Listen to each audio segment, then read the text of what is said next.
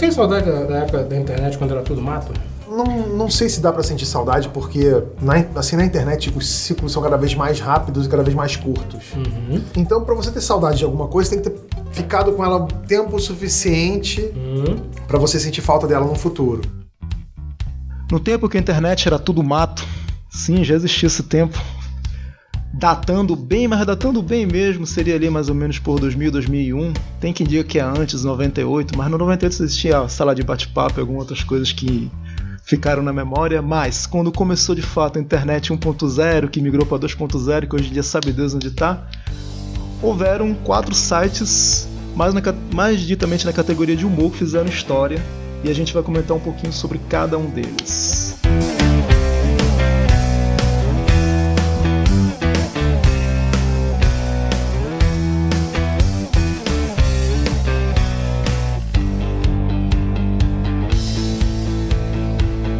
Eu sou o Sebes, esse é apenas um cast e hoje eu tô com o Eduardo Guimarães, lá do Mr. Play, que eu nem sei se tá vivo ainda. Fala, Dudu, boa noite. Tá vivo ou não tá? Eu tô vivo, o Mr. Play tá vivo, o que não tá vivo é o mundo canibal, esse morreu. É, Putz,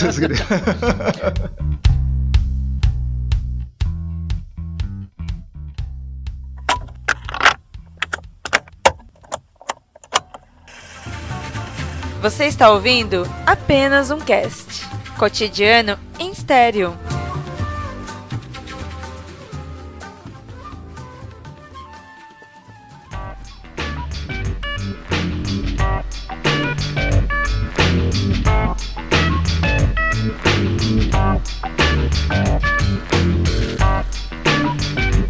Então vamos começar logo aqui no primeirão, num dos mais seminais que eu me recordo. Que olha como são as coisas, eu fui descobrir esse site por um buscador de sites antigos chamado KD. Eu nem sei se existe o mais. Cadê? Acho que ele foi comprado pelo Yahoo, cara. É, Aí vai, vai, vamos um pouquinho de história aqui. O Google, quando surgiu lá nos Estados Unidos, surgiu o KD aqui no Brasil. E que basicamente, mas que o KD, se não me engano, ele funcionava naquele esquema que você tinha que cadastrar o seu site lá, para ele poder, você digitando, uma- você cadastrava o site, criava as tags do site, né? E aí Aham. ele, quando você digitava um assunto, ele puxava só seu, seu site por lá. Depois que ele criou essa, ah, esses algoritmos que, que buscam sozinho o site, você não precisa mais taguear seu site dentro do, do buscador, entendeu? Mas se não me engano, o KD funcionava assim. Pois é, e nessa época eu ficava muito tempo na internet, com, aproveitava que eu trabalhava com suporte, ficava muito tempo sem fazer porra nenhuma no CPD. e aí fui fazer umas buscas, ah, sei lá, o que, que tem de bom. Na época, não sei se você lembra, Dudu, tinha o tal do Mortadela. Mais infame impossível, Mortadela, cara. cara. Puta, esse você, esse você trouxe Cara, mas era, era muito sacal, era muito sacal, não sei se você lembra, velho. tudo coisa de chat também, de, não, de flash, né? Isso, tudo. Tinha coisas também, tinha tipo tirinhas, tinha imagem, pequenas montagens, que isso depois foi ficar num level hard, num, num desses que a gente vai falar agora. Mas eu lembro que eu tava fazendo uma busca por coisas similares, que eu tinha cansado do Mortadela, era muito chato. Aí eu vi lá, escrito assim, cocada boa. A vanguarda da boataria. Na descrição, porque era assim: nesse buscador tinha o nome do site, tinha uma descrição que você poderia colocar, e o cara que enxertou o cocada boa nesse buscador ele colocou assim: Pra você que acha que o humor na internet é só o mortadela, entre aqui e veja de novo. Eu falei, "Bom, pô, vamos lá, né? É que, é que o Mortadela, cara, você falou, acabei de lembrar. Ele, ele era um site de charges. Ele pegava um assunto, fazia uma charge, uns desenhos. Era até um traço bem legal, até pra, época, entendeu? Mas ele era. Ele não era politicamente incorreto. Se bem que naquela época não existia essa coisa de politicamente incorreto. A gente podia falar qualquer merda na, na internet que tava valendo, né? É, aí. mas o, o, o Coca da Boca, ele pegava um pouco mais pesado. Entendeu? Certos assuntos ele pegava. Cara, o Cocada Boa, puxando aqui direto da, daquele site com W gigante, website de humor criado por Wagner Martins, o popular e vulgo Mr. Manson. Cara, era na época que todo mundo na internet tinha que ter um nickname. Não existia esse negócio de você usar seu É próprio nome. lógico, cara, porque e o, anonimato, onde é que fica, Seb? Você tinha que É ter. verdade. O, o meu nickname é aquele que você nunca vai saber. Fala aí então. Não, cara, é assim, é... como todo mundo nessa época tinha um blog. Sim, eu também tinha. Ah. Mas o, o, meu blog, eu, eu, eu, assinava como Dudu mesmo. Porque, assim, o, o apelido é automático. Mentira, tu não era Dudu, não, velho. Tinha outro. Sabe como chamava o meu blog? Acho que se você der um Google aí, você talvez até ache alguma coisa dele. Ele chamava SOS Dudu.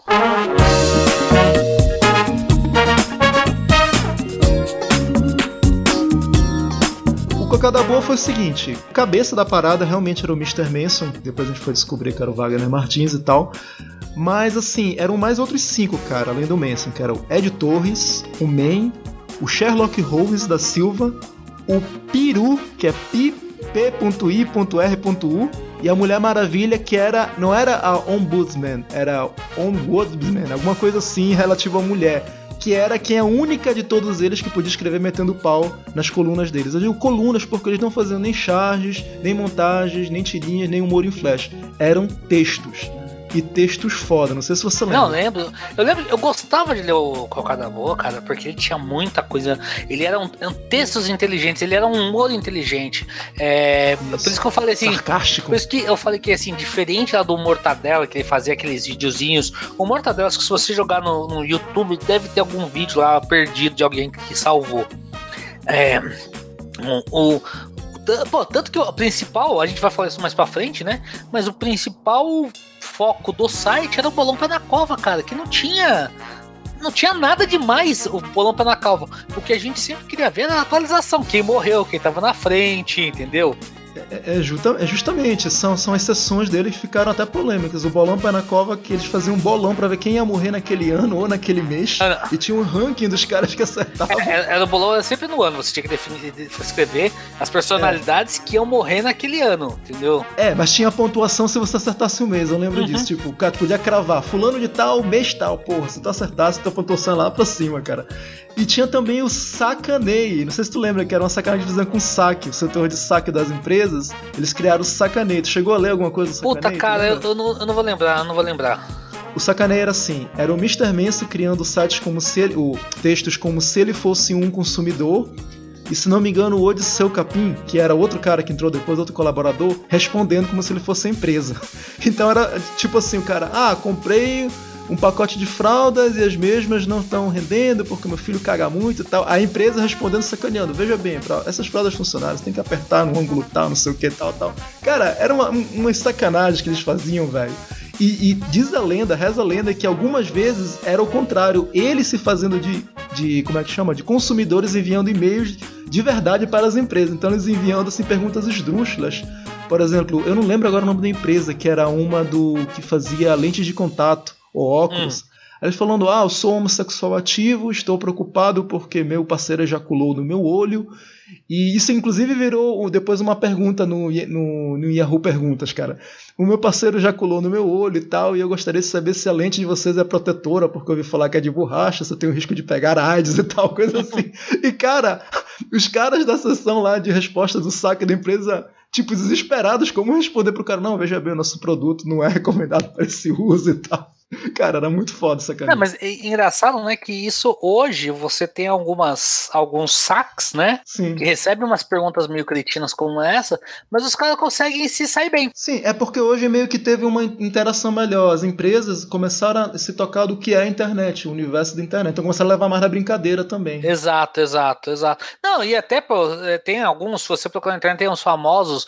É, acho que do Netflix falam com um fã de, de Star Trek e, e, outros, entendeu? Sempre você consegue ver algum, alguém publica às vezes alguma coisa engraçada, assim, um, um saque mais inteligente. Porque antigamente o cara achava uhum. que o uhum. saque era exclusivamente aquele negócio eu responder A, B, C, entendeu? Eu lembro, cara, do Cocada Boa, eu lembro que eles tiveram várias polêmicas. Depois, quando eles começaram com de fato a criar boatos, que eles foram ficando mais famosos. Mas antes disso, eles pegaram, por exemplo, treta com Marcos Mion, que eles faziam muito texto difamando Marcos Mion, até que ele, dizem que ele, ele acabou, inclusive, conseguindo eliminar algumas matérias do Cocada Boa. Tinha uma grande polêmica por causa que o Cocada Boa não era hospedado no Brasil, e sim nos Estados Mas, Unidos. mas isso foi porque eles estavam com um problema aqui no Brasil. Uhum. E O autor, no caso, ele dizia que o site era hospedado na Eslovênia, mas não, era mentira, era hospedado nos Estados Unidos mesmo. Inicialmente era aqui no Brasil, ele foi para lá, para os Estados Unidos ou para outro lugar que, whatever, eu não lembro onde é, porque ele tava com esse problema com a justiça, entendeu? Sim. Então, ele, ele- quando ele jogou para lá, a ideia era poder evitar esse tipo de, de, de processo, entendeu? Dele ser obrigado a tirar a, o conteúdo dele do ar. Na época os blogs estavam em alta, né? Tinha uma blogueira, Cora Ronai, que ela até escrevia para o Globo, que ela denunciou que eh, os prove... na época ainda existia provedor de internet, né? hoje em dia nem se fala mais tanto nisso.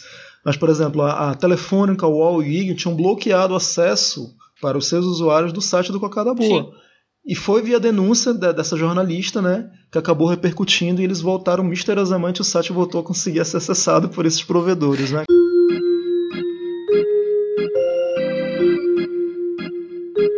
Ainda sobre o Cocada Boa, teve duas grandes polêmicas que surgiram com ele. A primeira, não sei se você se recorda, no auge do Orkut, e o Wagner, no caso, o Mr. Mensa, ele criou um boato dizendo que existia o Sexcut. E se não me engano, ele inclusive chegou a, criar um site falso na internet com as mesmas características, mesmo template do Orkut, só que em vez de ser Orkut era Sexcut. E não sei se você lembra, no- na logo, não, não digo na logo do Orkut, mas naquela imagem que tinha o, o mapa mundi conectado por pontos, que era uma dos símbolos do Orkut, se você unisse aqueles pontos ficava a palavra sex. e aí ele se aproveitou disso para fazer a logo do Sex Cut dele, dizendo realmente fazendo assim sex. E qual era a premissa do Sex Cut? Isso no boato que ele formulou. Era que no início do Orkut, para você entrar, você tinha que receber um convite.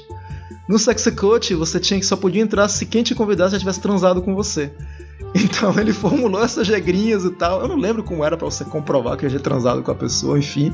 E ele falou: vamos criar uma rede só de pessoas que já transaram umas com as outras. Não, e eu lembro que a, a, a página inicial era, eh, eh, vinha escrito com quem você transaria, né? Porque o Orkut era com Exatamente. quem, quem você conhece.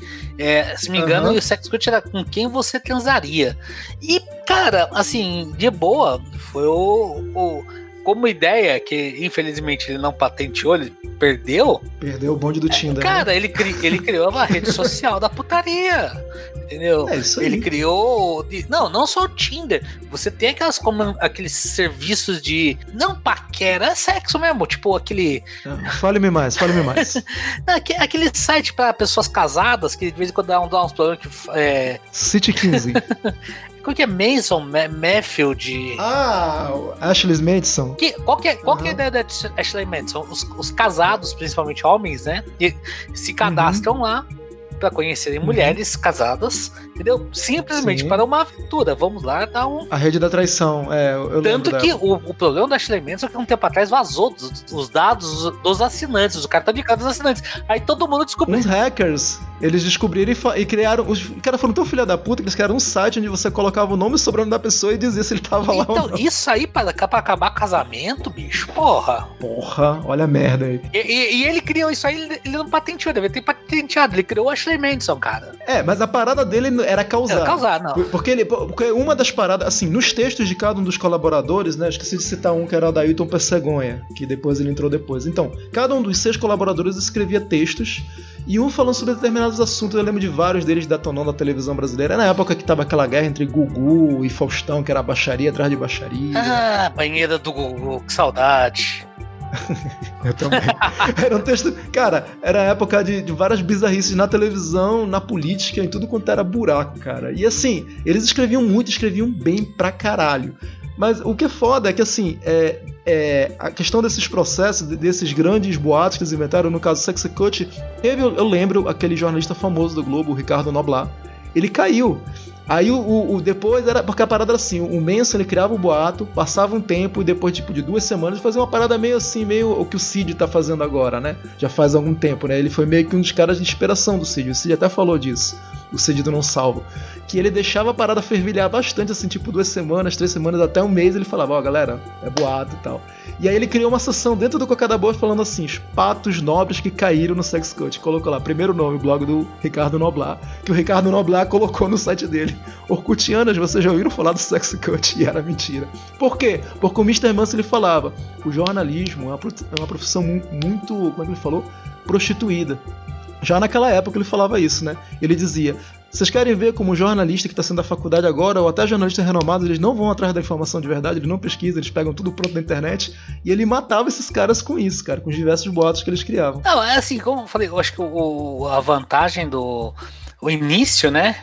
Do, do deles é, é, é que ele, eles eram um humor, cara de boa, 10 anos na frente. Porque era humor, humor de texto só, se você para bem para pensar no Brasil, quem que faz humor de texto, pura e simplesmente texto? Eu só, eu só lembro deles, cara. Então, cara, e eles estavam e, e, eles conseguiam. Eu não sei se talvez o, o, o, tem uma coisa que, eu, que vale pensar é o seguinte: há 20 anos atrás, quando eu tava falando dessa internet ruim que a gente tinha, a internet pra gente era muito texto.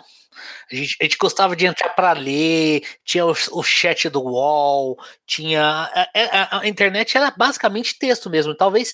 Texto, caractere. É, é, talvez nessa época, esse, o, o, consumidor da internet naquela época, ele tivesse disposto a entrar nisso. Porque hoje, se você pegar um site de humor que for puramente texto, cara, corre o risco de ninguém acessar. É, o que acontece, é por isso que a maioria dos blogs de texto, e acho que eu e você estamos inseridos nessa, não tem mais como você abrir um blog de texto hoje que ninguém mais vai ler, cara. A única coisa que o pessoal lê é rede social e problematização. Não, e, e, rede social lê as duas, só, só é. a, a parte de, a, o início, depois. É, ou então lê o início, lê o final e já tira a conclusão, né? Faz o sanduíche no meio. Não, lê, lê a manchete, tem gente que só lê a manchete, entendeu? É verdade. Então, é, é, é, um, é uma coisa muito complicada, entendeu? Você, hoje você faz. Uhum. Se você não tiver um site que tenha imagem, vídeo, que a pessoa possa se interessar, cara, um abraço, esquece. Você não vai ter uhum. audiência. Por isso que os blogs sumiram. Exatamente ainda no Cocada Boa teve a grande né, pepita dele, né, que foi a questão das, do roubo das comunidades no Orkut. Não sei se você lembra Isso eu disso. lembro, cara, fantástico. Que tinha um... um na, aqui estão dizendo que um leitor, mas na verdade ele fez inclusive um Nerdcast onde, onde ele se dizia que ele era hacker na época, que era o Vinícius K. Max, uhum.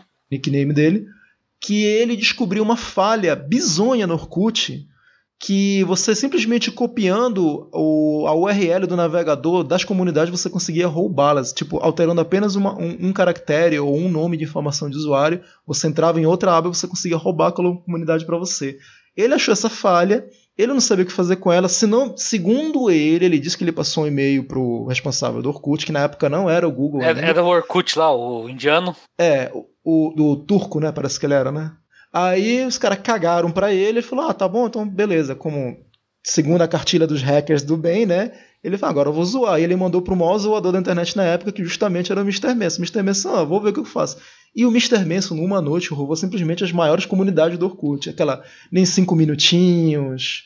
É, aquela, não, tipo, só mais cinco minutinhos, né? Odeio acordar cedo. Odeio acordar cedo. Cara, aquelas comunidades que tinham puta, acho que nem, não era nem milhões na época, acho que mas era perto de 500 mil, 600 mil, que era muito na época, né? Pra uma comunidade Orkut. Cara, ele roubou todas, todas, todas, todas, velho. E começava a zoar, cara. E deu uma merda, velho. Deu uma merda. É, é, desagradou muitos internautas, cara. Teve muito protesto. Nessa época já tava começando um pouco do mimimi, né? Nas redes sociais. Não, cara, só, só falar uma coisa pra você. Mimimi sempre existiu. Acontece que antigamente a gente não dava bola pra mimimi na internet, cara. A gente, ah, foda-se, entendeu? Hoje que as pessoas se preocupam com o mimimi na, na, em rede social.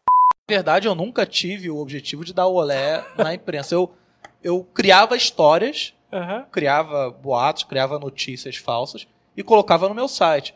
Então, dali a coisa se espalhava, é, era repassada e caía na mão do jornalista que é, não tinha esse critério de, de, de, filtrar o conteúdo, de apurar realmente a, a fonte. Então, é, é, eu nunca fiz trabalho ativo nenhum para enganar jornalistas. Enganar, eles, eles se enganavam.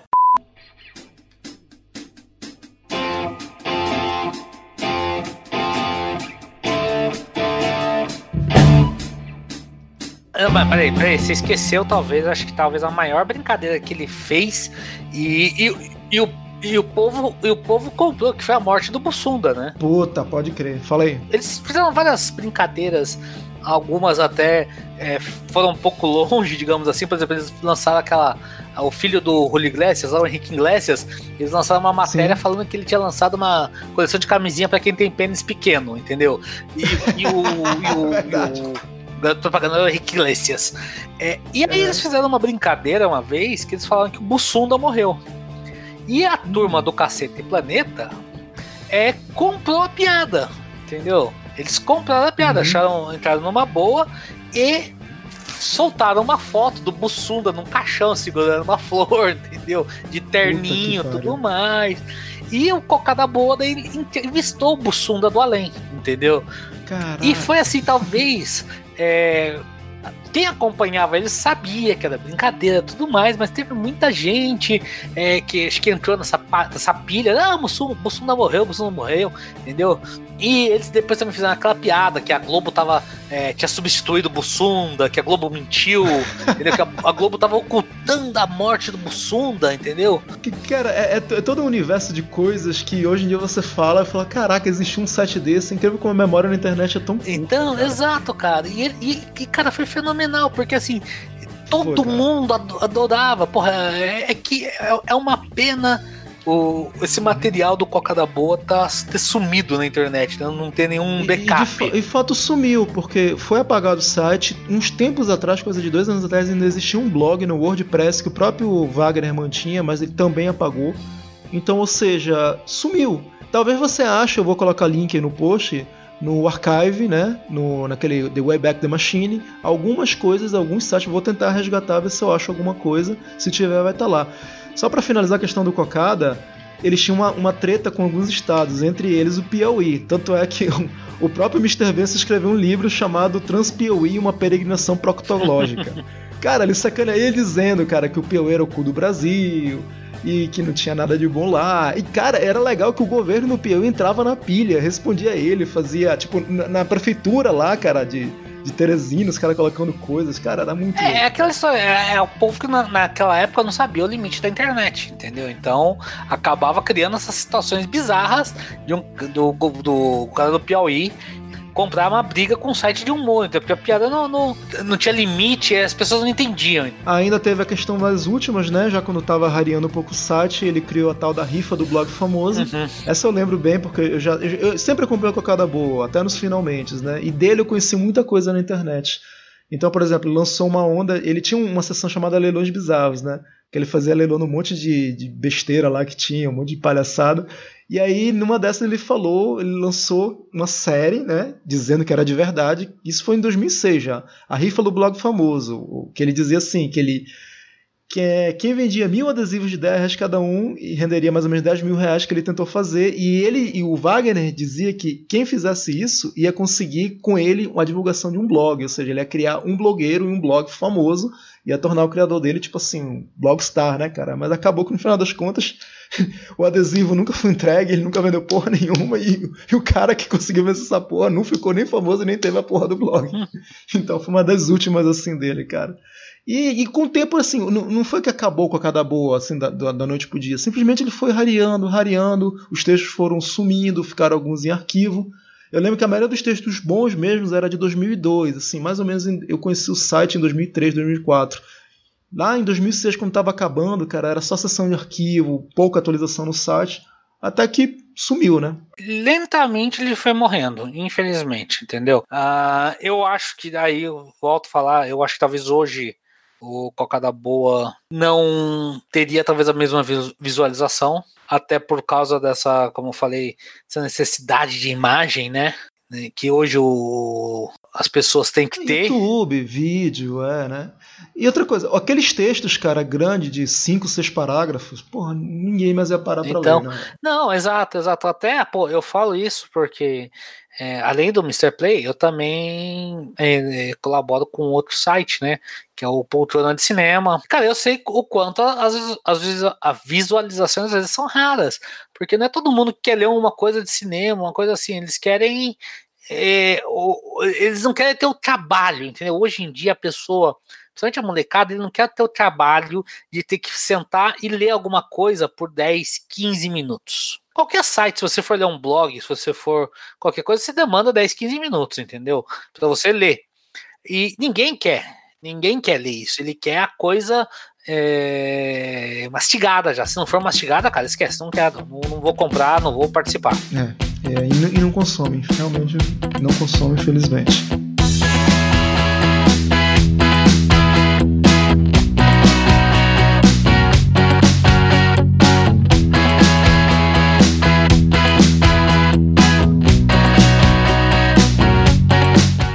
Bastante a temática e até o tipo de humor, que o Cocada Boa era considerado um set de humor, apesar de tudo, né? Embora eu enxergue ele como uma coisa um pouco mais diferente. Eu acho que o que o Mr. Manson quis fazer, na verdade, era outra coisa e não humor, mas casou que ficou como humor. Mas o próximo que a gente vai falar aqui, que é o Mundo Canibal, esse sim era escrachado e era humor, cara. Puta, o Mundo Canibal, ele, ele foi realmente o primeiro. É, não, não é escrachado, assim, é é até exagerado sobre certos aspectos, né? Que quem não conhece o mundo canibal, ele foi criado pelos irmãos Biologo, né? O Ricardo e o. Rodrigo, eles faziam toda. Então, novamente, ele tá aqui, né? Fazendo um site em Flash. Ai, Flash, Flash. Foi tão. Me diverti tanto com esses Flash antigamente. Você sabia fazer Flash, cara? Sabia programar Nem em Flash? Fodendo, não, não. Eu mal sabia ligar no computador. E, o, e, os irmãos Biologo, porra, cara, eles tinham eles faziam vários vídeos que eram animais. Eles tinham. Que hoje até alguns até ficaram famosos, né? Que nem o Pastor Metralhadora. Havaiana de pau. Havaiana de pau, cara. Pô, fenomenal. Havaiana acho que de... foi mais famoso. É, né? acho que talvez seja o que mais viralizou, porque é, tinha uma vantagem que esses arquivos em flash você consiga fazer download, cara. Você ficava mandando no e-mail para todo mundo, entendeu? É, na época que não existia o WhatsApp nem porra nenhuma, era por e-mail. As correntes eram todas por e-mail. Aí você tinha o, o, o próprio Partoba surgiu lá, que hoje Partoba você vê, tá passando Multishow Partoba, eles narrando tudo mais, entendeu? Cara, eu vou te falar que eu não, eu não acessava muito o mundo canibal. Cara, né? eu, eu, eu, gostava porque eles tinham várias coisas bem engraçadas. Por exemplo, eles tinham uma série de vídeos hum. que era o George W. Bush. Isso foram feitos logo depois do, do 11 de setembro. E ele tinha um humor bem pesado, por exemplo, tava mostrando lá o World Trade Center pegando fogo, né? Então tava o, w, o George W. Bush querendo pegar o, o, o Osama, né? E o primeiro-ministro da Inglaterra, na hora na época eu não vou lembrar o nome quem que era, caramba. O Tony Blair? O Blair, isso. Tava os dois na porta do, do WBC, cara o prédio pegando fogo, as pessoas pulando e no fundo tocando o Sandy Júnior. Vamos pular, vamos pular, vamos pular, vamos pular. E os caras pulando do prédio. E aí vinha o, e aí vinha o Osama Bin Laden, entendeu? É, fantasiado com a fantasia de Estátua da Liberdade, né? E falava, ah, a gente tem que pegar. o Bush falando com o Blair, ah, tem que pegar esse Osama Bin Laden aí, filha da puta.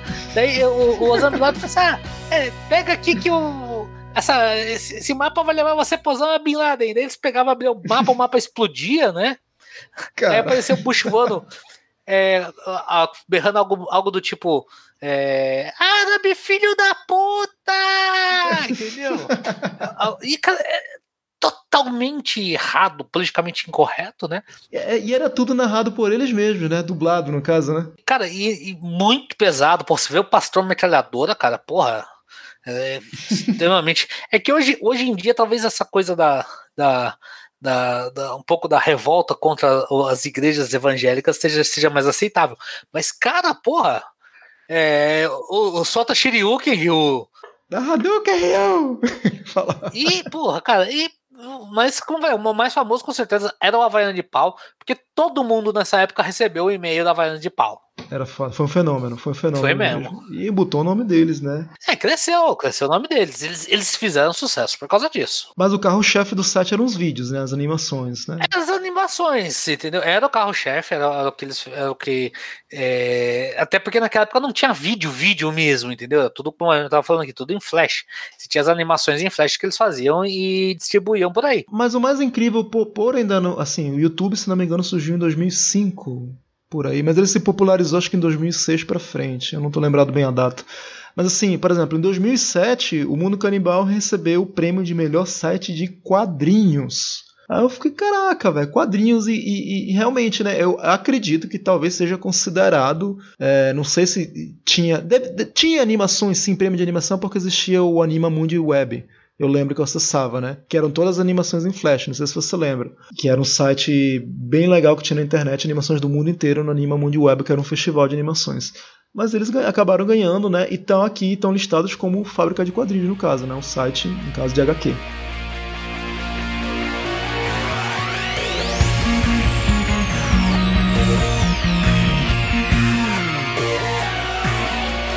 Mundo Canibal, tal, animações e como era um filão que dava, dava retorno e a gente esqueceu de falar também que nessa época, como a internet brasileira estava pegando fogo mesmo, até foi mais ou menos o surgimento da, da, banda larga também, começaram a vir os provedores de banda larga, né? Então a galera já começou a acessar, teve condições de acessar coisa mais parruda. Então a galera começou a investir mais nisso também. E é aí que vem o tal do charges.com, que esse sim era animações full, né? Do início ao fim. Mas no começo também via flash. Via flash. Não, então, via flash. Mas então, para você carregar um flash, você tinha que ter internet mais ou menos. Você não carregava um flash em qualquer. numa discada, você tava fudido, cara. Não, é, se demorava meia hora é, pra, pra ver a porra do, do, do, do, site carregar, entendeu? Dá um abraço. Cara, o Charge ainda existe, né? O Charge ainda existe, só que ele tá. É, eu não sei se ele existe ainda no modelo que era antigamente ou ou se ele tá todo o material dele tá no YouTube. Eu sei que ele tinha vídeos muito engraçados do Charles.com, cara. Ele tinha. É, ele tinha o, o, na época quando saiu o Tropa de Elite, se eu lembro, né? Sim. Tinha, ele tinha aquele o Toby entrevista. Toby né? entrevista. Né? E aí o, na época do Tropa de Elite eles fizeram, ele fez uma sacanagem, ele botou que era o, o Capitão interroga. Ele substituiu o Toby pelo Capitão Nascimento. Cara, era muito bom, era muito engraçado, entendeu? Então era ele interrogando as pessoas, lógico, usando todos os, os, as frases do Capitão Nascimento, pede pra sair, vai pro saco, entendeu? Traz o cabo de guarda-chuva, essas coisas lá. É, cara, mas era muito engraçado. Era muito engraçado mesmo. É o cartunista Maurício Ricardo Quirino, que ali até assinava no final de cada animação como se realmente fosse uma charge, era uma charge animada de fato, né? E que ele fazia tudo, em, como nem você falou, é macromídia flash. Eu lembro que eu tive curso dessa porra, cara, pra aprender a mexer com isso. Que na época era o que tava pegando fogo na internet, era isso. Pra você programar, ter seu site em destaque, você tinha que saber flash. Cara, uhum. o, o Charge tá aí até hoje, eu acho que ele tem um canal no YouTube, né? Migrou, acabou migrando, que faz todo sentido. E acho que ele tá na Globo ainda, né, cara? Ele faz alguns charges pra Globo, né? Tem uma parada, acho que ele faz pro Big Brother, se não me engano. Ele fez durante muito tempo charges pro Big Brother, né? Aí voltando até um pouquinho rapidinho, o Mortadela já fez, fez durante muito tempo charges pra Bandeirantes. Hum. Do canal, pro, pra parte de esportes da Bandeirantes. Puta, até nisso ele é zoado, né? Foi pra Globo, foi pra Bandeirantes. é, lá pra 2012, 2013, uma coisa assim, ele fazia umas charges pra Bandeirantes. Uhum. Não que seja. Ah, possamos falar que seja qualidade muito boa, né? Mas é, era o que, era o que tinha, né? O Charles né, chegou a fazer para pro, pro Big Brother, como você falou. Hoje eu não sei, acho que hoje ele só tá ainda na, na, no YouTube, acho que ele publica ainda muito material dele no YouTube. Uhum. E só, cara. É, cara, o Charles, eu notei que de um tempo pra cá era bem engraçado no início. Ele criou vários, vários personagens do Tobin, né? É, teve o Spin Fimose também. Spin Fimose é muito bom. Pois é, cara. Só levando, enfim, tem várias, cara. Tem várias, várias, várias que ele criou. Mas assim, cara, com o tempo foi ficando uma coisa, eu não diria coxinha, mas ficou, ficou uma coisa. Assim, a galera queria mais, sabe? Então foi ficando uma coisa meio. meio não sei como é que eu posso falar, meio bonzinha, boazinha demais, eu acho. Ele entrou no politicamente correto, ele tá seguindo as coisas politicamente corretas hoje em dia. A gente nota isso, muitos sites de humor que surgiram quando a internet era tudo mato mesmo, eles não tinham limite, porque até porque não existia uma, uma regularização, uma legalização do que podia ou não ir na internet, era realmente terra de ninguém. Hoje ainda é um pouco, mas do que era antigamente, puta, realmente coisas loucas, assim, que hoje em dia, nossa, daria textões e mais textões no Facebook, daria merda pra caralho se postassem hoje alguma das coisas que faziam. Sim, sim, disparado. Ah, cara, cê, é, a gente vai daqui a pouco falar mais pra frente de, de do, do Kib Louco. O Kib Louco era, era disparado, cara.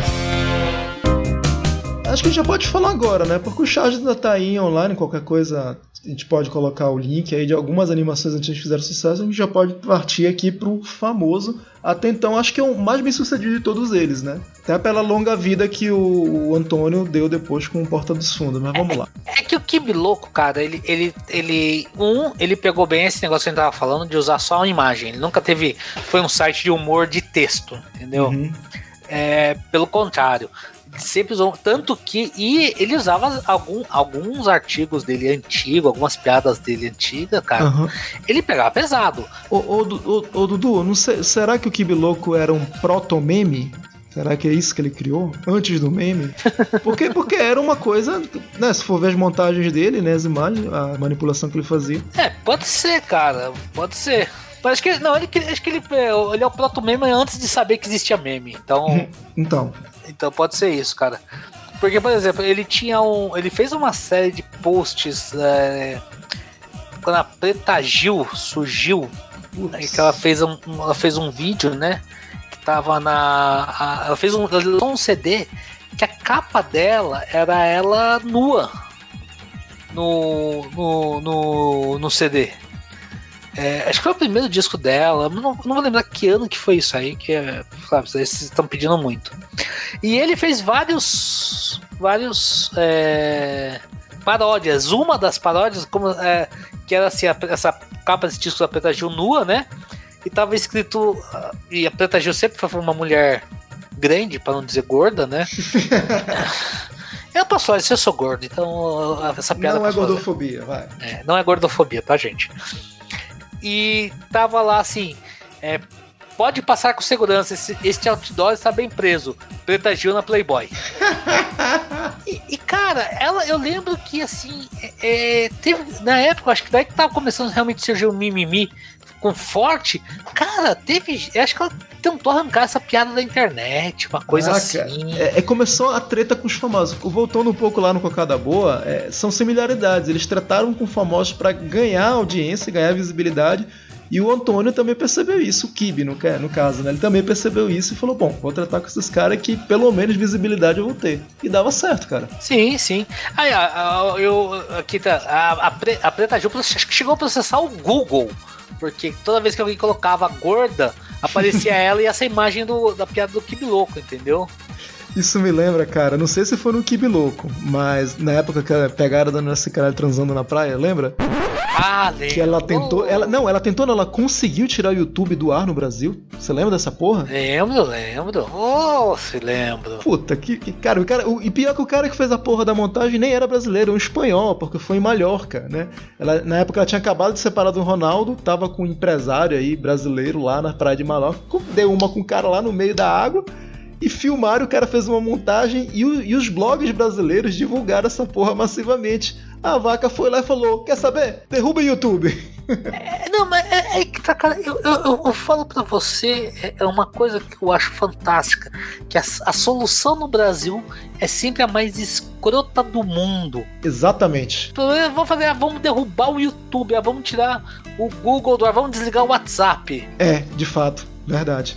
É sempre a solução mais, mais errada possível, mais generalista possível, que não resolve porra nenhuma. Sabe o que isso me lembra, cara? Você lembra aquele primeiro episódio do, do Black Mirror que o que o primeiro-ministro lá é obrigado a dar uma com o porco, Sim, né? Sim, claro. Aí ele tá naquele negócio que ele tenta. Quando um vídeo é divulgado que a princesa, que a princesa foi sequestrada, né?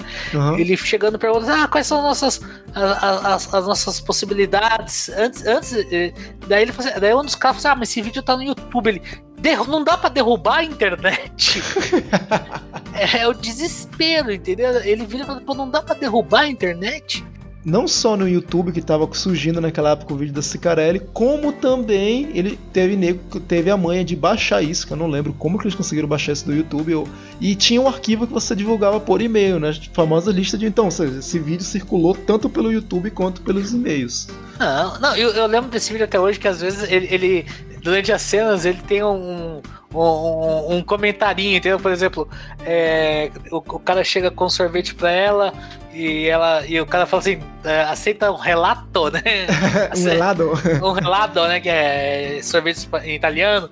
E aí, cara, de repente, o vídeo para, tá com aquela musiquinha, para, sobe o som Uhum. Só vê ela, pum, pum, pum, pum. Aí o cara sai do mar pegando alguma coisa colocar aqui pra dar uma disfarçada. Umas na... algas, cara. Umas algas pra dar uma disfarçada. Não, cara, o, o, o vídeo é foda. O, vídeo, o cara tava armadaço. O cara dá-lhe uma nela, né? Tipo, sobe, dança, dá. A mulher treme, velho. Agora, o cara que filmou isso, parabéns, velho. O cara botou um angular e focou ali. Eles estavam bem separados da galera lá no fundo mesmo. Onde ainda dava. No limite que dava pé, eles foram para lá pegou a mulher gozando, pegou a mulher se tremendo, tal, terminou, ainda pegou o cara armado, aparecendo a boia, a cabeça da beluga.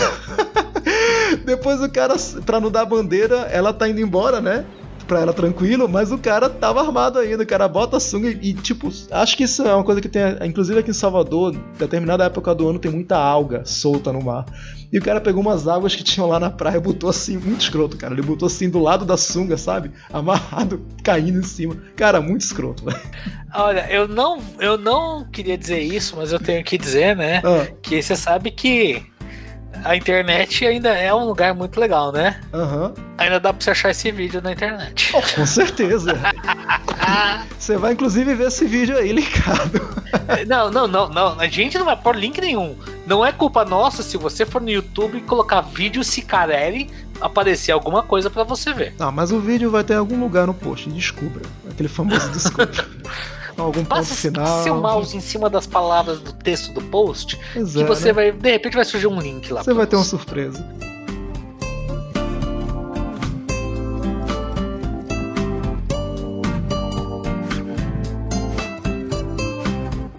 Voltando pro Kibe Louco, cara, mais uma, uma, uma, similaridade aqui com Cocada Boa. Inclusive, assim, o Kibe Louco a gente falou que ele foi mais bem sucedido e tal.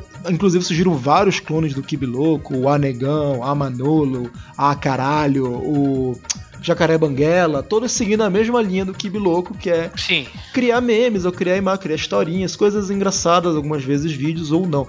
Mas a questão do Kibe Louco ainda com as marcas. Eu lembro que o Kibe Louco usava o logo do Habibs né? E do, durante uma época deu uma polêmica porque, porra, é uma marca comercial, né? Os caras acionaram ele foi obrigado a tirar a mesma coisa do Cocada Boa. Cocada Boa, o logo inicial do Cocada Boa era naquelas letras da Coca-Cola. Cocada Isso. Boa.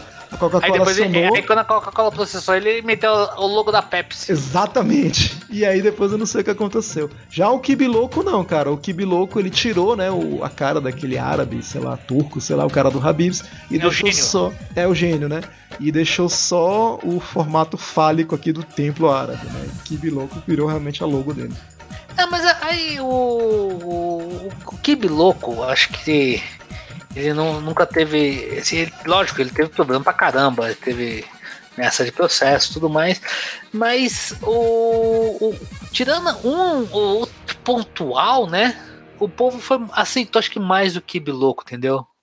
Então, porque você tem umas coisas, o que louco acaba ele, ele meio que virou piada assim, porra, quantas vezes você não recebeu um e-mail ou no WhatsApp alguma coisa assim do, de alguém de alguma, de alguma piada do Kib Louco, entendeu? Que vem com aquele, com aquele com o selinho dele, cara. Todo mundo aceita o Kib Louco melhor. É, cara, o Kib Louco era o site preferido pra você acessar na hora do almoço no trabalho. Tipo, era 100% de views ali, a galera toda acessando, compartilhando e tal. Acho que se compartilhava na época link por e-mail. Não tinha esse negócio, não tinha botões de redes sociais para compartilhar. Isso é uma coisa ainda meio nova, entre aspas. Mas eu lembro, cara, é, só para não perder o embalo, a grande polêmica do Kibiloco, novamente dizendo, todos esses sites eles são contemporâneos, eles conviveram na mesma época, cada um no seu nicho. Sim. Mas o, o, Antônio, né, que na época nem se sabia o nome dele, a gente foi descobrir o nome dele depois por causa do Porta dos Fundos, na época se chamava só Kib, e surgiu um termo na internet, mais especificamente na internet dos blogs, chamado Kibar. O que, que era Kibar? O Kibiloco foi acusado de roubar conteúdo de outros blogs de humor. Ou seja, o cara criava a imagem lá, faz, tinha todo o trabalho de criar um meme, ou texto, ou sketch, enfim, postar no blog dele. Se o blog do cara não fosse muito famoso, dizem, e isso foi comprovado na época, que o Kib ia lá, pegava toda a matéria, Ctrl C, Ctrl V no Kib louco, e ganhava todo o mérito e não dava mérito pro outro cara. Cara, isso ficou tão famoso, cara, que surgiu até um verbete na época nos blogueiros lá que eles falavam, ah, fui quibado. Ou seja, o cara roubou a minha matéria, né? Roubou o meu conteúdo. A minha piada. A minha piada, no caso, né? quibador, filho da puta. Bom, é, ainda sobre o, o Kibe, né? Bom, ele. Mesmo caso, os blogs morrendo, caindo a popularidade, Aconteceu que ele teve a sacada e criou o Porta dos Fundos, né? Que aí, de fato, ele consolidou, ficou bem famoso. Antes disso, Sim. ele virou, é, se não me engano, redator, ele fazia sketch, ele trabalhou para várias televisões, acho que ele trabalhou na Globo, fazia sketch pro Zorro, alguma coisa assim ele fez. Não, não ele, ele, ele, ele, trabalhou na, ele trabalhou pro Luciano Huck. Ah, tá. Ele fez sketch pro Ele não é sketch, ele era redator do Luciano Huck. É verdade muito, muito dessa galera que, que, que na época tava, tinha site famoso na internet acabou migrando para televisão. Eu lembro de um site chamado. Era um blog, na verdade, Jesus Me Chicoteia. Era perfeito. O cara ele pegava as passagens da Bíblia e sacaneava ela, tornava paródias. Uma parada tão louca, cara, que ele conseguiu fazer praticamente todo o Velho Testamento só de paródia, cara. Tá tudo lá. Acho que ainda existe, Jesus Me Chicoteia. O dono do Jesus Me Chicoteia, o Marco, Marco Aurélio, se não me engano, o blogueiro, ele foi fazer. ele foi escrever texto pro CQC na época, trabalhou na Band. Ou seja, as, as TVs, né, foram pegando profissionais na época soltos que estavam na internet e contratando. Sim, é, até porque se tinha um, uma coisa novamente, né, que é um, é um, povo que começou a ver que a linguagem estava começando a mudar, entendeu? Sim. Você não podia fazer mesmo o, o Domingão do Faustão povo do Domingão Faustão, o humor do Domingão Faustão, não afetava mais um garoto de 10, 15 anos de idade. Entendeu? É, e aí você tem uma necessidade de tentar trazer um texto mais jovem. Que foi essa experiência com, com o Kibe. Hoje, se você for ver na TV, por exemplo, é um pouco o que o Adnei e o Marcos fazem no, no Divina TV. Sim, sim. Entendeu? Que é um texto mais jovem, porque senão você perde. Hoje o jovem tá migrando para a internet. De fato. E eu acredito que vai condensar, na verdade, né, cara? Não necessariamente que a TV vai morrer. A TV, se for esperta, ela vai pegar fazer justamente é... isso. Vai se juntar. Uma, uh, ficar o, ler texto na internet, o cara não quer nem ver, ver, ver mais TV, ele quer ver no, no celular dele, no computador dele, ele quer essa agilidade. Justamente. Então, é, quem não, não, não faz essa migração, cara, quem não, não pega alguém que traga, que entenda essa, essa, essa linguagem, cara, esquece, você vai ficar perdido no tempo. Pode crer. Entendeu? Ah, eu, eu estava falando de site, tem um outro também que tá faz tempo é, aí na, na, na, batalha, né? Que é o Morri de Sunga Branca. Morri de Sunga Branca. Esse, esse ficou famoso na época por causa da Suzana Vieira, né? Exatamente. que foi o cara, o ex-marido dela, né? Que morreu de sunga branca. Não, cara. E, e cara, é, é assim, ainda é um, é um humor mais. É, como é que gente pode falar? Não é escrachado, mas ele tem umas tiradas muito boas. Acho que ainda é um site bem legal para poder ver. Ele faz sempre os, os porque nós vamos odiar, né? Então ele pega uhum. é, no, é, escala, escala, escala, escala de ódio. Uhum. Nós, escala de ódio. Então ele pega, por exemplo, Big Brother, novela, reality uhum. show, qualquer coisa, e ele já fala por que, que eu vou adiantar o personagem. Cara, nem começou ainda, mas ele já odeia. Então... já tem, baseado no visual na ficha do cara. Exa exatamente. Isso me lembrou uma sessão do Kibi Louco que era Separados no Nascimento. Tu lembra? Separados no Nascimento. Que ele colocava. Depois... É, teve a mistura, né? Ele misturava os dois, né? É, não, tem o, o, o, o Separado do Nascimento e depois tinha lá o BBB bizarro, né? Isso. E o cara pegava uma personalidade famosa, pode ser do exterior, daqui, misturava com um participante do BBB e dava outro cara lá.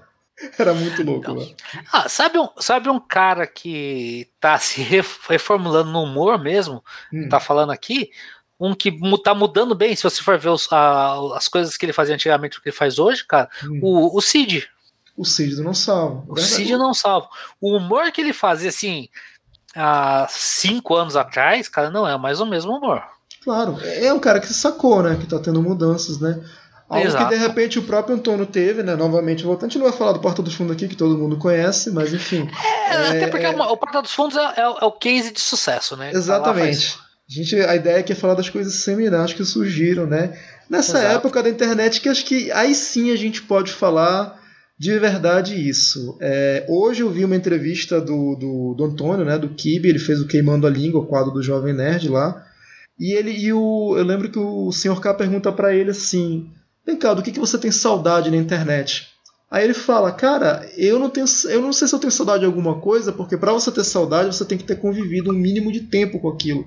E a internet é tão rápida, tão dinâmica que não dá mais, hoje em dia não dá mais tempo de você ter saudade de alguma coisa. Ou seja, mas eu posso te dizer, cara, eu pelo menos assim foram o quê? Seis anos que eu, vamos lá. É, 2002, até mais ou menos 2008, eu convivi com, com esses blogs, com esse ambiente, e eu sinto um pouco de falta, sim, daquele tipo de humor, né, daquele tipo de abordagem um pouco meio sem freio e sem tanto moralismo e falso moralismo como tem hoje em dia. É o seguinte, a gente cresceu ah, numa época que o humor era nonsense. Que você podia ter o, o, o, o, o Didi chegando no, pro, pro Vera Verão e falar assim: hum, a menina senta. E a gente achava engraçado e não era errado. Eu sei. Entendeu? É, Uhum. a gente podia é, chegar pro o, o Didi e falar o, o, o azulão pro Mussum, entendeu? E não ter problema. Uhum. Esse é um humor que hoje não, não, não faria mais sentido. Não, não faria mais sentido da seguinte forma: é, as pessoas não, não, não entenderiam esse humor. Você teria o mimimi, o politicamente incorreto, tudo mais, entendeu? Você pensa, cara, pô, o próprio Cacete Planeta, é, Trapalhões. é, pô, não fizeram esses dias, não sei se você ficou sabendo, a, a- Hum. a censura no Chaves, você não viu? Não, não vi. Chaves foi tá sendo Pô, mas o Chaves é tão inocente, cara. o, o Chaves ele tá sendo redublado pelo Multishow, né? Ah, E tá passando agora no Multishow. Então, eles estão redublando. Então, lógico, não é mais a voz do, do dublador original do Chaves, entre outros, tudo mais. sei. Mas tem um episódio que o Chaves chega é, num lugar lá. Ah, quem poderá me defender? Ele chega, eu, Chapolin Colorado. Uhum. Aí o cara falou assim: Ah, mas eu pensei que eu- podia vir o Batman. Uhum. Eu queria que viesse o Batman. Sim. Aí o no original em espanhol e o que passou no SBT na época, Sim. ele o Chapolin fala assim: "Ah, o Batman tá viajando com o Robin". Sutil. Sutil, mas ele Aham. fala assim.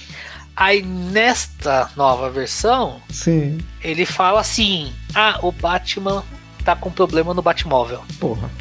Então, você é soldado? Com Chaves. Foi por isso que eu tô falando, cara. Tem certas piadas, assim, que a gente cresceu, a gente acha engraçado pra cacete, porque são engraçados pra cacete, por sinal. Vale, vale a pena aqui um parênteses. Mas ah, hoje você não poderia passar, porque é politicamente correto. Ai, as criancinhas, ai, qualquer coisa assim, entendeu? Que na real nem são as criancinhas, são os velhinhos mesmo, né? Exato. O, o, o, o, problema não, o problema não são as criancinhas mais. São as pessoas que cresceram com essa, hum, vendo essas piadas que acham que hoje as criancinhas não podem ver mais essas piadas. É, cara, não, sério. Porque que, um um cara hoje de 40 anos que, que não quer que uma pessoa, uma, um, um garoto veja essa piada, ele com 15 ele viu muito piada assim, até pior. Tá aí os anos 80 que não deixa mentir, né? Exatamente, cara. os Anos 80, anos 90. Pô, quantas piadas é, assim a gente viu. E na época a gente, ah, foda-se, vamos ver.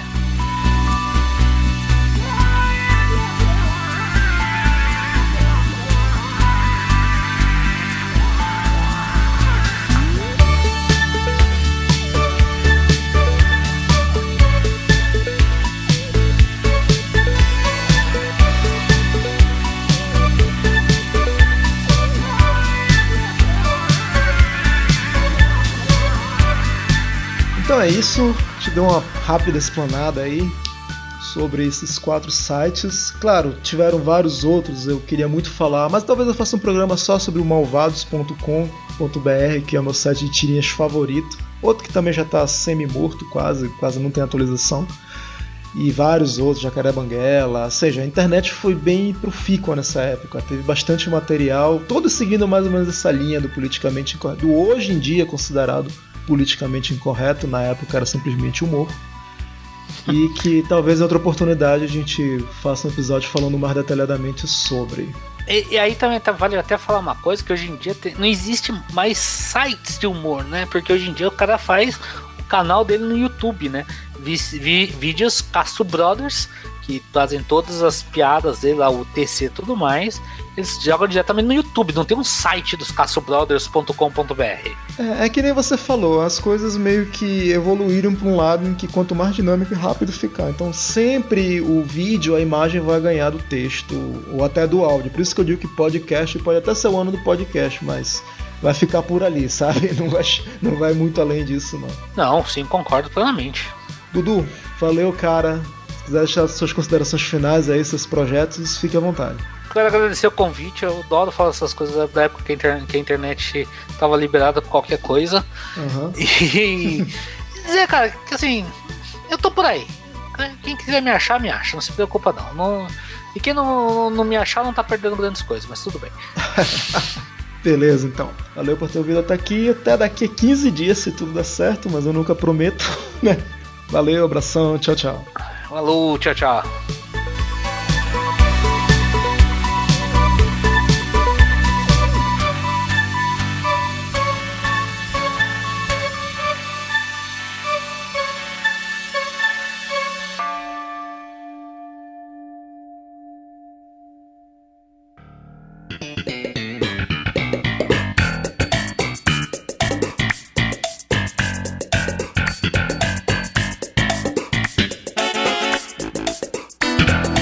Estamos aí de volta para ler alguns comentários que a gente teve nos últimos episódios. Não foram tantos, mas é sempre bom ter comentários, né, Leomar? É importante, cara. É o feedback que a gente recebe. É isso aí, cara. A frequência diminuiu bastante, mas eu também não posso ficar culpando ninguém porque a postagem também, a frequência de postagem de episódio diminuiu pra caramba. Ou então ficou muito espaçado. Nós tivemos apenas quatro comentários foram basicamente em três, três episódios, acredito que os três. Não os três últimos, porque aquele que a gente fez com Dante do, da história, a gente não teve nenhum comentário, mas eu tive outros feedbacks por fora, foram bastante positivos até. Eu vou começar lendo o primeiro comentário aqui do episódio 69, aquele que a gente falou sobre ideologia.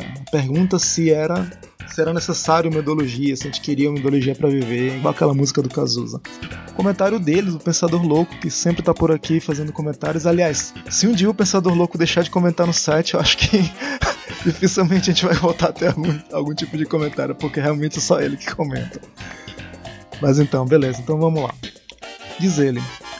Foi um imenso e quase sexual prazer poder participar novamente do Apenas um Cast. Espero de coração que tenhamos deixando ouvintes com o pulga atrás da orelha e que muitos tenham ficado ofendidos. Brother, sou teu fã para sempre e quando precisar é só chamar. Cara, é basicamente elogiando, né? Já que ele participou desse episódio. Você chegou, você escutou esse episódio, Lemar? Sim, escutei sim. É interessante ele falar que ele queria que as pessoas tenham ficado ofendidas, né? Porque realmente ali, cara, não tinha como não tomar um partido né, nesse episódio. Mas. Uhum. Eu, eu vi que ficou no nível bem alto, assim, cara. Não foram argumentos à base de achismo, né? Isso que é importante, assim, ressaltar também. É, cara, é, eu acho que o papo fluiu legal. Eu, eu, pensava que ia ser um pouquinho mais ácido, mas acabou que ficou nos trilhos, como sempre, né? Mas foi bacana, gostei de gravar, tanto com o Pensador quanto com o Yuri, que foi o outro participante que deu a gra o ar da graça aí nesse episódio. agradeço aos dois. E claro, o Pensador Louco por ter feito mais esse comentário aqui. É, eu acho que pouca gente se ofendeu, Pensador, mas é importante que a mensagem tenha chegado de qualquer jeito. Valeu, obrigado. Segue aí então, Elemar, o próximo comentário no primeiro episódio do Três Sonidos, o que era piloto, mas agora já vai virar uma série. Manda bala aí. Então vamos lá, a gente também tem aqui o Pensador Louco participando. E ele fala assim: Rapazes, ficou excelente. Tão épico quanto a primeira música para o filme do Ali. Sensacional. Parabéns, o papo ficou ótimo. A edição perfeita e as músicas, sim, inclusive a do Caio Black, escolhidas a dedo. Que venham mais assim. E, e realmente, cara, é, sabe se tem uma coisa que eu, que eu reconheço no, nos episódios do Apenas um Cast é que a edição ela é muito boa, cara. Eu tô. Eu, eu, de vez em quando eu escuto podcasts que já estão aí há quase décadas assim de estrada. E tem uns negócios assim que incomodam, sabe? E quando eu vejo o. o é, e quando eu vejo o, o, trabalho que tu acaba fazendo, é, é muito polido, cara. É, é bem profissional, assim. Isso aí é, é imprescindível para mim. Pô, cara, valeu. E eu devo tudo isso a você, porque para quem não sabe, quem me iniciou nesse mundo da edição foi o Leomar, cara. Então, se não fosse você, cara, eu nunca estaria editando, muito menos gravando podcast. Sobre o comentário do Pensador, é, para quem ainda não ouviu Três Sonidos, né, vai ter os links aí na postagem. É um projeto que eu tô tocando que é para falar sobre os sentimentos que as músicas despertam na gente. Então é basicamente eu falando sobre três músicas, não necessariamente precisam ser canções, podem ser melodias, instrumentais, tanto faz. E o convidado também falando três músicas, a gente se intercalando. E essa ideia veio inspirada nos diversos hangouts que eu participo, inclusive com o Pensador Louco e com toda a galera do Teatro Escuro, em que quando tá assim pouca gente na sala, a gente e tá um pouco inspirado, a gente opta por cada um jogar uma música no, no, um link no chat e todo mundo muda o microfone e fica escutando. E quando termina a música, a gente tece comentários sobre a música, sobre o artista, enfim. Então, baseado nisso que eu criei o Três Sonidos e até agora eu posso dizer que está sendo muito divertido fazer e mais divertido ainda de editar. É, eu vou falar que eu, eu escuto apenas um único podcast que é sobre música e, e eu acho interessante, cara, porque música é um negócio tão universal que praticamente todo mundo gosta. E eu não vejo de forma tão difundida assim. Eu vou citar alguns exemplos. Eu não vejo os, os carros-chefes, assim, sabe? Sei lá, Nerdcast, MRG, Rapadura, tratarem de música, assim. É uma coisa. Eu sei que é porque não é bem a proposta deles, né? Mas é, é raro ver esse tipo de coisa. E eu lembro que você estava falando logo no início desse episódio do que era algo épico para vocês. Sim, é a pergunta que eu fiz. E vocês tratarem a música como algo épico é realmente uma coisa bem pessoal, assim, né? Porque ela vai tocar cada um de uma forma. Eu lembro que muitas vezes eu tenho as músicas, sei lá, em playlists minhas, que naquele momento em que eu adicionei elas na minha playlist, eu devia estar com algum feeling diferente do que eu tava ouvindo, porque. Isso. Parece assim que não tá conectando, ou, coisa assim. Música, ela realmente precisa de, de, sintonia, cara. É verdade, cara, é verdade.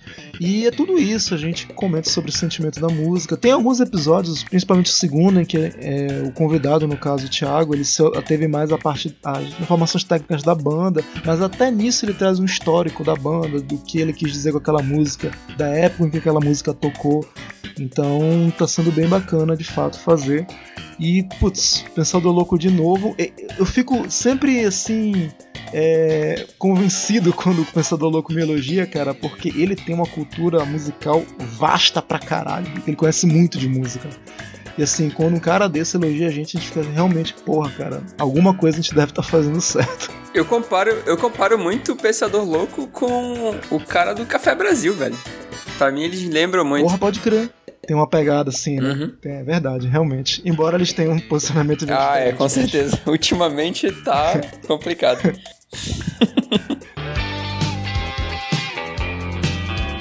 Beleza, Pensador, obrigado, cara. Tem mais um comentário ainda, que é justamente no segundo episódio do Três Sonidos, episódio 2, que é dele também, do Pensador Louco. E ele diz assim: Olha só como o mundo e a podosfera dentro deste é a porra de um ovinho de codorna. Enquanto eu ouvi o episódio, estava pensando justamente no rock de Brasília, que foi tanto tema da conversa entre vocês, que, desculpa, que foi tanto tema de conversa entre vocês. Eu sei lá por que diabos me veio a cabeça a viagem ao fundo do ego da Ego Trip. E logo depois o Thiago a escolheu. Puro trans, transmissão de pensação. Acho que ele, colocou, ele quis colocar aqui transcimento de pensação. Enfim.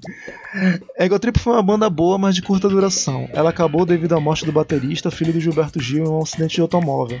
Eu me lembro bem de como soube disso porque, com 18 anos na época, vi a reportagem no Fantástico. A banda decidiu não seguir adiante e é uma pena, pois era muito boa.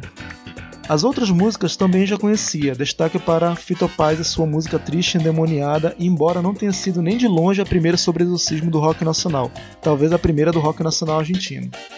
Mas é sempre um prazer ouvir a seleção apresentada. Destaque também para a trilha de Babá, Rei dos Elefantes, saudade desse desenho. Parabéns, abração, como sempre um cacho perfeito para se ouvir.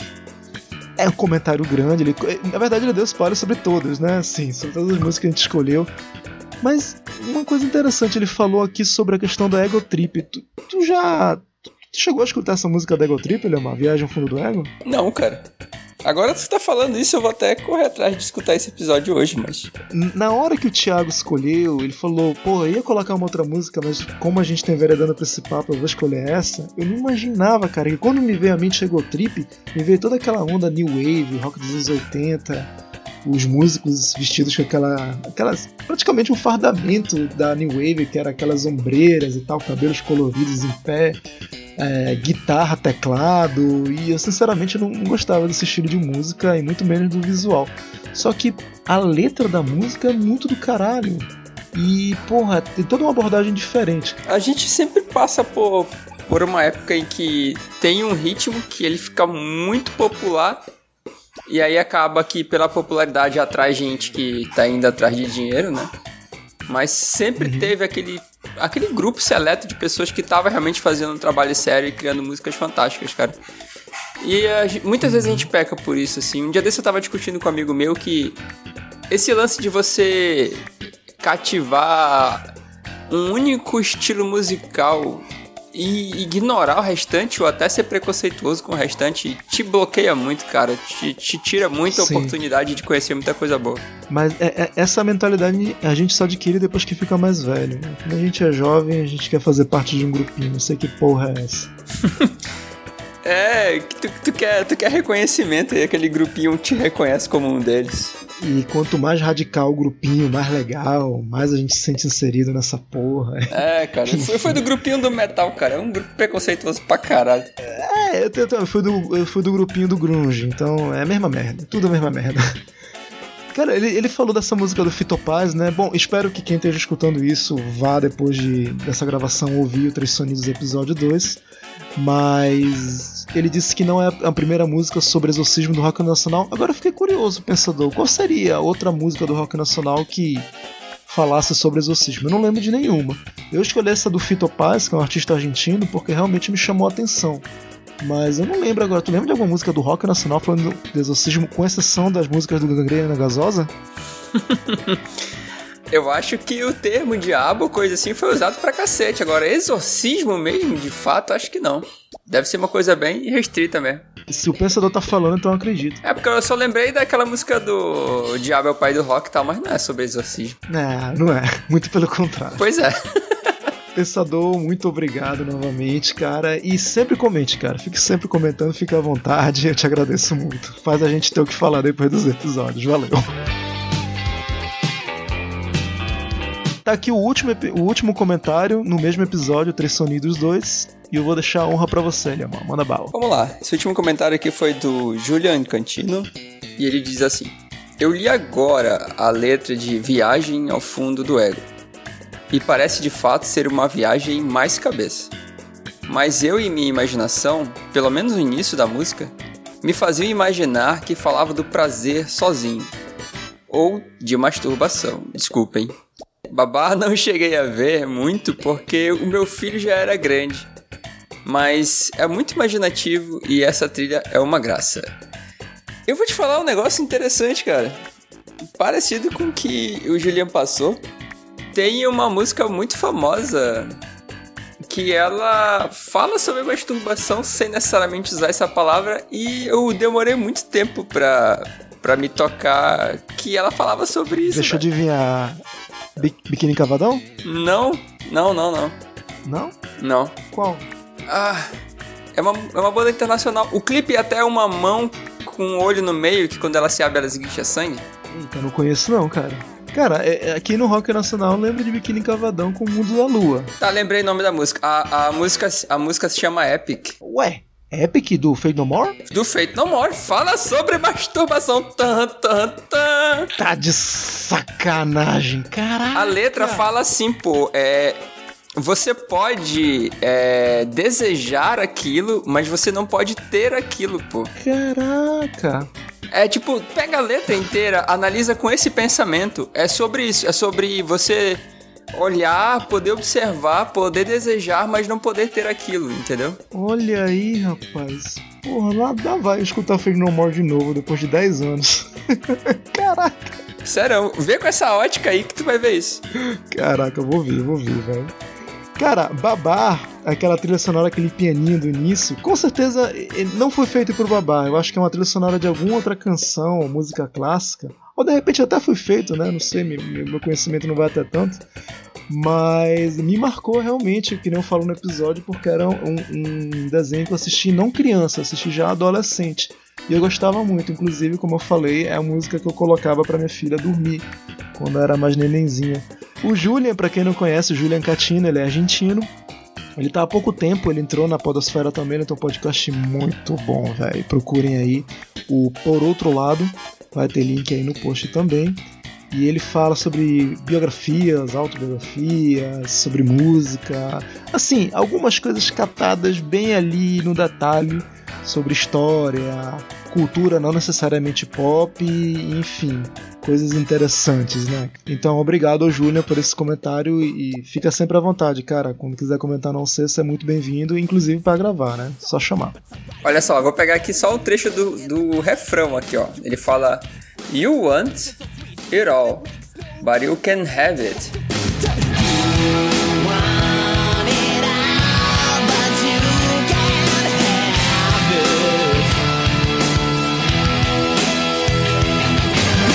Então, tipo, você quer tudo isso, mas você não pode ter isso. É, cara, tudo que tu for parar pra ler e tiver com esse tipo de pensamento, tu vai perceber que fala sobre isso, cara. Bonita. É, olha só, olha só. Ele até tenta passar um pano aqui. Ele fala, ó. It's so cool. It's so hip. It's so right. Entendeu? Tipo. Tá tudo é, bem. Tá tudo bem, cara. É normal, é legal, entendeu? Caraca, velho. Que foda. Bom, quase esquecendo, a gente teve um feedback também sobre o Três Sonidos, só que dessa vez foi via áudio, via Telegram, do Neto lá do NetoCast. Eu tô colocando aqui na íntrica pra gente escutar e depois eu vou dar retorno. Já agradeço de antemão, Neto. Muito obrigado, Neto. Valeu por ter dado esse feedback tão bacana. E fiquem aí com o comentário que ele mandou. Abraço. Sebes, meu amigo, acabei de ouvir aqui o Três Sonidos, episódio 2 Cara, que episódio legal que vocês fizeram, cara. Vocês me lembraram muita coisa da década de 80. Meu, vocês lembraram Ego Trip, cara. A gente tinha uma banda que a gente tocava Ego Trip, a gente tocava essa música aí. Essa música aí eu devia ter o quê? Uns 16, até menos, eu acho, uns 16 anos, é isso mesmo. 16, 17 anos que eu vim para cá com 17 para São Paulo, ainda tava em Palmital nessa época a gente tocava essa música no, no, na banda Capitólia, cara. Muito legal, bicho. E outra coisa, eu não sabia que, que você curtia Soda Estéreo, cara. A gente tocava aquela música do Soda Estéreo no violão, eu não me lembro bem, mas a letra da música, ele fala que o eclipse não foi parcial. Depois tem uma coisa assim que fala chá para três, né? Que fala T para três, uma coisa assim em espanhol. E quem cantava legal em espanhol era o nosso amigo Jaime. E a gente só tocava violão. Mas era uma música muito maneira do Soda Estéreo, cara. A gente sempre curtiu. Cara, parabéns, bicho. Episódio muito show, cara. Abração.